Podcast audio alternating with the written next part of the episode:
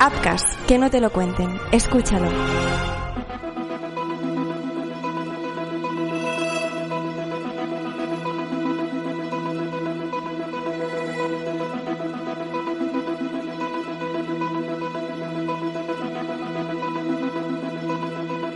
Han pasado los años y su familia no puede quitárselo de la cabeza. El acto más terrorífico sucedió en el lugar más improbable, un garaje, y por la espalda.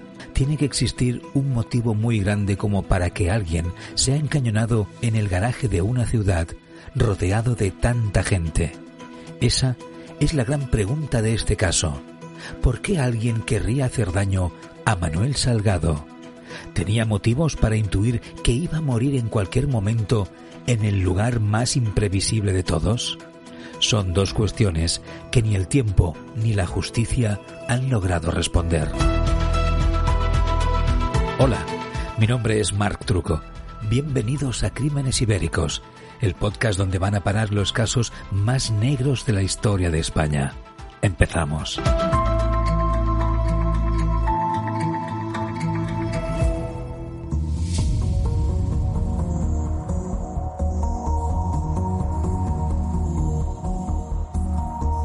Era 2 de abril de 2004. Apenas se habían puesto las calles en Vigo. Era la primera hora del viernes. El fin de semana comenzaba a gestarse en la ciudad, pero antes había una larga jornada laboral por delante, la última de la semana. No solo es el fin de semana lo que asoma, también el buen tiempo, más tiempo de sol. El frío gallego que cala hasta los huesos da sus primeros respiros del año aunque no lo suficiente como para rescatar la manga corta del armario. Nuestro protagonista, Manuel Salgado, no tiene mucho tiempo para pensar en esas cosas. A sus 56 años, el tiempo pasa ajeno a él. Era el propietario del Colegio LAR, uno de los centros privados de mayor prestigio de la ciudad. Para él, no era el inicio del buen tiempo, sino la recta final del curso. Se amontonaban las tareas y el trabajo. El tiempo era oro para él, no podía perderlo. Quizá fue aquello que le hizo sorprenderse aún más con lo que estaba por pasar. O quizá no. A lo mejor nadie espera ser atacado por la espalda. En cualquier caso, eran las ocho y cuarto de la mañana cuando Manuel encaraba la salida peatonal del garaje.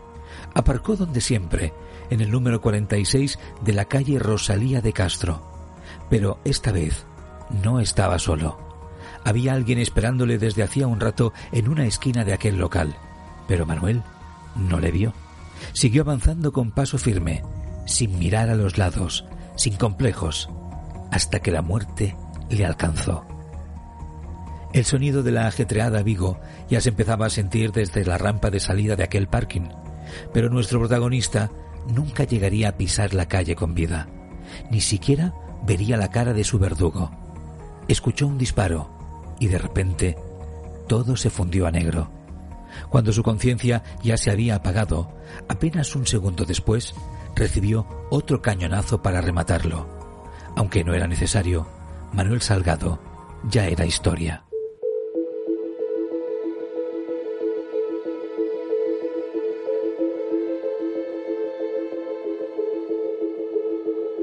Cuando los equipos de emergencia se desplazaron a la escena, por supuesto, no había nada que hacer, tan solo recoger el cadáver, taparlo y comunicar la triste noticia a la familia.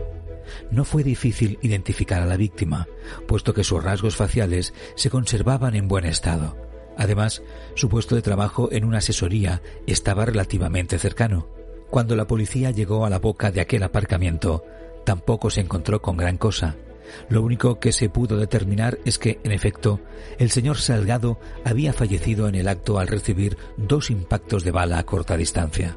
Eso sí, se determinó que aquellos cartuchos pertenecían a una arma del calibre 22. Por otra parte, el asesinado presentaba su cartera y todas sus joyas. Estaba claro que aquello no había sido un robo, ni tampoco un forcejeo, ya que no había ningún rastro de disputa previa. Además, por la hora y el lugar, los primeros indicios invitaban a pensar que aquello había sido con premeditación y alevosía.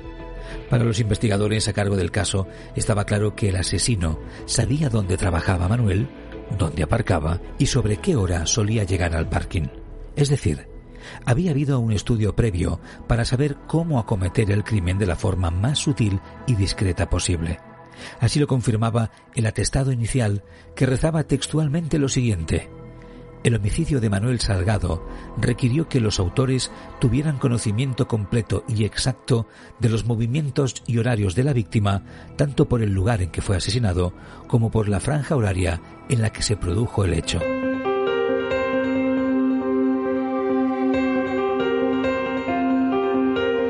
Pero, ¿quién querría matar a aquel hombre? ¿Acaso tenía una información que podía perjudicar a alguien del poder? ¿Alguna venganza personal? ¿Llevaba una doble vida? Nada de eso. O bueno, casi. Porque, en efecto, Manuel Salgado era una persona que tenía cuentas pendientes con alguien. Era una única persona, ya que en Vigo era un tipo popular y querido para todo el mundo. Para todos, excepto para Marisol, su exesposa había vivido una separación absolutamente tormentosa en la que él tuvo un desengaño brutal. La que consideraba la mujer de su vida había comenzado un romance con otro tipo llamado Jaime. Aquello había generado una escalada de tensión importante entre ambos que finalmente cristalizó en un divorcio doloroso. Debido a la separación de bienes que habían firmado, ella se llevó gran parte del prestigioso Colegio Lar situado en Moss y que tenía un gran valor era seguramente la joya de la corona en el patrimonio de Manuel Salgado. Aquella victoria personal de Marisol se había producido tras desgastar muchísimo al asesinado. Su expareja había contratado un espía para vigilar todos sus movimientos y poder hacerle la vida imposible. Fue una situación que rozaba el acoso y que llevó a Manuel a denunciar a su propia exmujer por ello. Su situación contrastaba con la de ella, que estaba atravesando uno de los mejores momentos de su vida a costa de su exmarido. No solo vivía con todo tipo de lujos, sino que se había autoproclamado directora de uno de los mejores colegios privados de Galicia, un centro que además ya le pertenecía. Pero Manuel se cobró la venganza en aquella denuncia por acoso. El juez le dio la razón y pese a que Marisol recurrió hasta el Tribunal Supremo, finalmente todas las instancias judiciales ratificaron su condena de dos años y medio de prisión y una indemnización de 10.000 euros.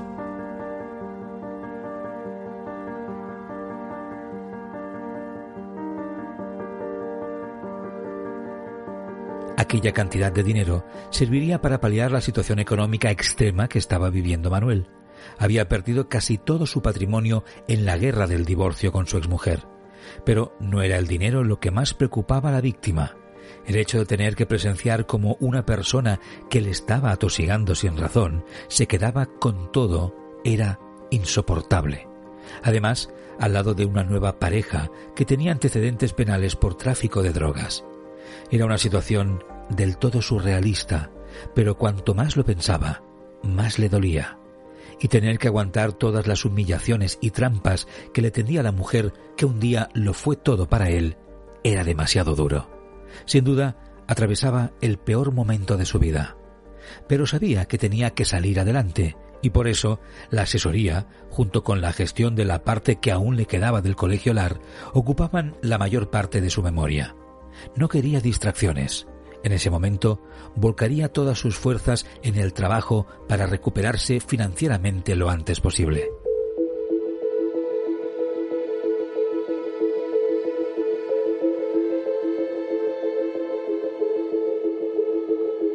Con todo ello, la policía no tuvo que pensar demasiado.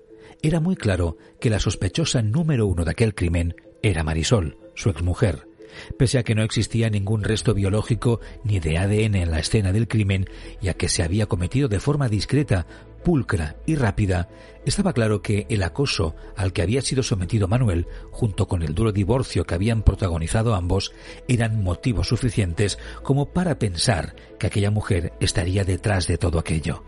En la comisaría de Vigo convinieron en que lo mejor era proceder a su detención preventiva. No fue la única. También Jaime, su nueva pareja, fue apresado por los agentes. Querían conocer inmediatamente su coartada y versión de los hechos, y lo cierto es que ambos testificaron de forma muy sólida. Según su versión, habían permanecido en su casa durante las horas anteriores. Había testigos relevantes, como la empleada del hogar y un peluquero a domicilio, que ratificaron sus versiones.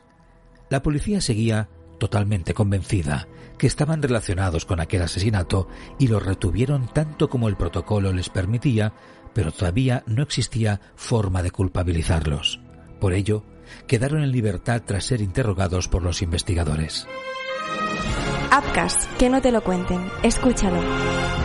Se ha cometido un crimen. Tenemos a la víctima y tenemos al principal sospechoso. Ahora es momento para el juicio. Los creadores de Crímenes Ibéricos y Apcas.com te presentan el True Crime Juicios de Crímenes. El podcast donde te narramos los juicios de crímenes más sorprendentes. Bien. Eh, señor Gil Pérez, antes del ingreso del jurado, yo le advertí que si usted quería permanecer en la sala, debía hacerlo en silencio, eh, con respeto y con decoro. Por favor, trasládenlo. Escucha Juicios de Crímenes en tu plataforma de podcast preferida. Crímenes Ibéricos es mucho más hazte fan y apoya nuestro canal de iVoox y escucha más allá de las narraciones del caso. Cada mes te ofrecemos análisis del caso para reflexionar y preguntarnos el porqué de los casos que te contamos. Solo para tus oídos si eres fan y apoyas el canal. Contenidos especiales, entrevistas. Súmate al equipo de Crímenes Ibéricos. También puedes apoyarnos en Spotify y seguirnos en Twitter arroba Crímenes Ibérico.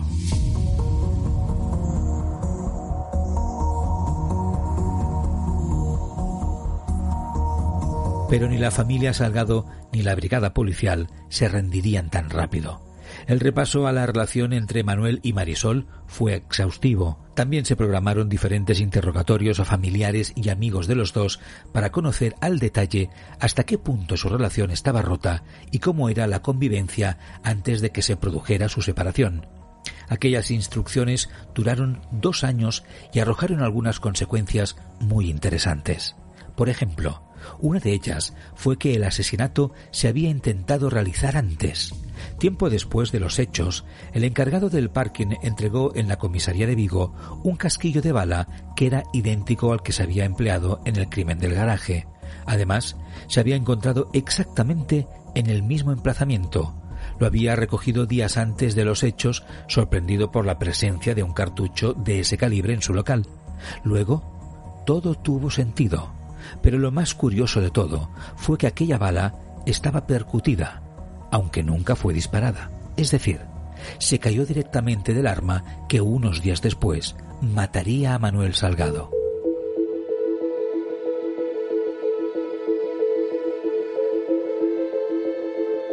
En los interrogatorios también hubo confesiones impactantes. Un compañero de trabajo de la víctima aseguró que días antes Manuel le había comentado que su vida tenía fecha de caducidad, como un yogur.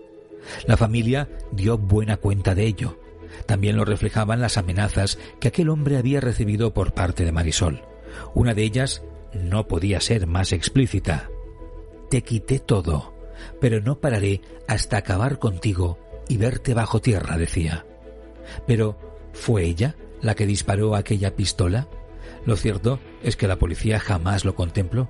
Por la forma en la que se habían producido los hechos, estaban seguros de que aquello había sido un crimen por encargo, pero no existía ninguna descripción física del ejecutor ni ningún testigo. Además, era algo contradictorio que un profesional en este tipo de faenas utilizase una arma que le obligara a disparar desde tan cerca de la víctima. Tampoco se halló una comunicación de Marisol o su pareja que levantase sospechas. Si lo habían hecho, tuvo que ser de una forma absolutamente discreta.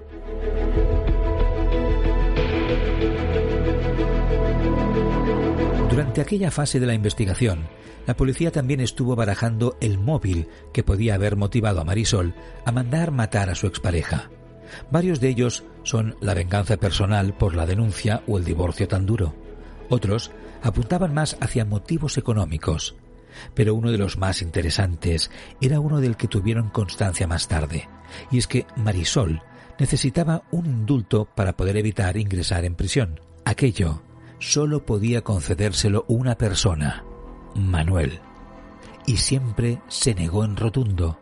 Así, ella decidió torpedear y retrasar la entrega de numerosos bienes que le correspondía devolver, según una sentencia de la audiencia de Pontevedra. Lo tenía que hacer porque aquella instancia judicial descubrió que dichos bienes se le habían transferido por parte de su exmarido de una forma irregular. Precisamente, el momento de la devolución de aquellos objetos era la primera semana del mes de abril de 2004.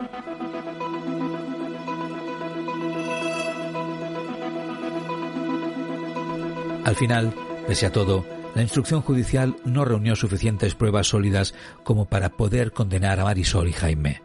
En 2006, la Audiencia Provincial ordenó el sobreseimiento del caso y toda la presión que había recibido la pareja de sospechosos pasó a mejor vida. Pero aquello no acabó con las acusaciones.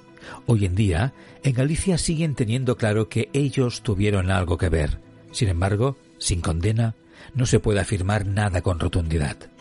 Por su parte, la familia de Manuel Salgado ha continuado luchando para que se haga justicia. Lo hizo a través de diferentes medios, como por ejemplo una página web que abrieron poco tiempo después de que fuera asesinado. También han utilizado los medios de comunicación para ejercer presión sobre la justicia. Y de hecho, en noviembre de 2021 se procedió a reabrir el caso para estudiar nuevamente lo sucedido se revisaron algunas de las diligencias practicadas hace 18 años para poder rehacerlas con la tecnología actual. Además, se llamó a declarar nuevamente a los principales sospechosos y también a gente del entorno, personas que ya fueron interrogadas a las pocas semanas de los hechos, pero también se practicaron nuevas entrevistas con personas que en su momento no fueron tomadas en cuenta. La investigación, de momento, no ha arrojado el resultado esperado la policía admite que todos los testimonios de interés se han mostrado muy cerrados, aunque continúan teniendo fe que puedan resolver el caso antes de que éste prescriba en 20 meses. La cuenta atrás ha comenzado. De momento, poco más podemos hacer que esperar que la solución a la misteriosa muerte de Manuel Salgado no se quede atrapada en aquel garaje.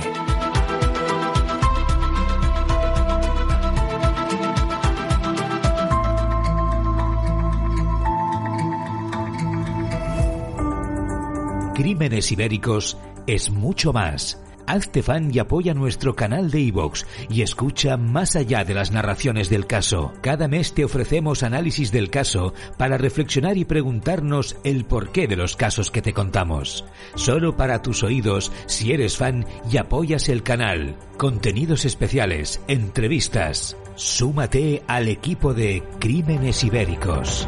También puedes apoyarnos en Spotify y seguirnos en Twitter arroba Crímenes Ibérico. El deporte es sinónimo de éxito, de triunfo, de gloria, de respeto. Los deportistas, atletas, jugadores, entrenadores son referentes, aclamados en todo el mundo y también son víctimas.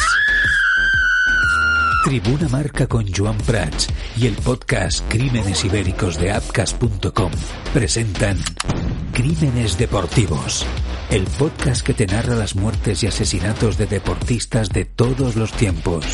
Escucha Crímenes Deportivos en tu plataforma preferida de podcasting.